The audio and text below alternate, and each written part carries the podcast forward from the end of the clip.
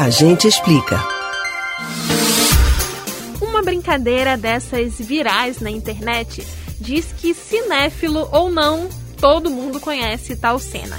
Bom, cinéfilo ou não, todo mundo conhece a cerimônia do Oscar, que nesse ano será realizada neste domingo.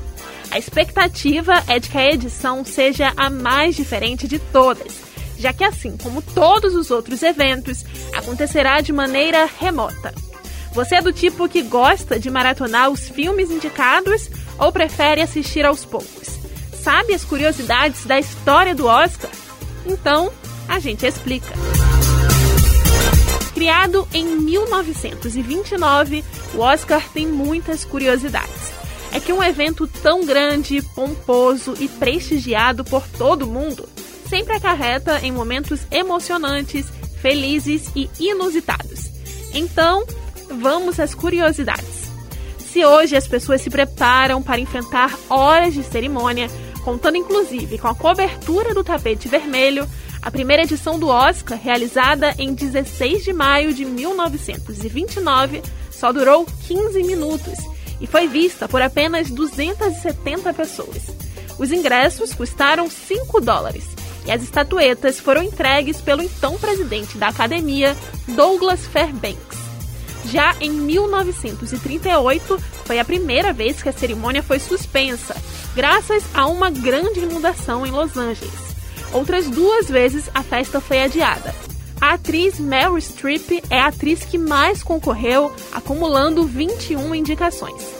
A atriz Catherine Hepburn ainda é, entre os prêmios de atuação, a atriz que mais ganhou estatuetas. Foram quatro. O primeiro, em 1934, por Manhã de Glória, seguido de Adivinhe Quem Vem para o Jantar, Num Lago Dourado e Leão de Inverno, quando empatou com Barbara Streisand por Ferngale.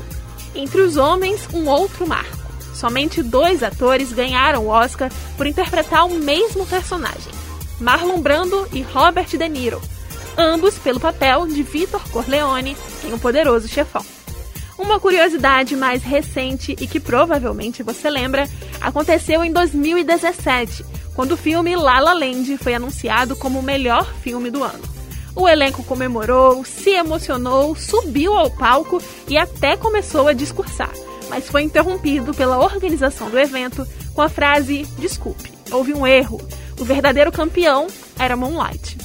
Para encerrar, a gente lembra que nem sempre os melhores serão lembrados pela crítica especializada. Vários gênios do cinema jamais receberam a estatueta em competição, como Stanley Kubrick, Charlie Chaplin, Godard e Alfredo Hitchcock. Você pode ouvir novamente o conteúdo desses e de outros a gente explica no site da Rádio Jornal ou nos principais aplicativos de podcast: Spotify, Deezer, Google e Apple Podcasts.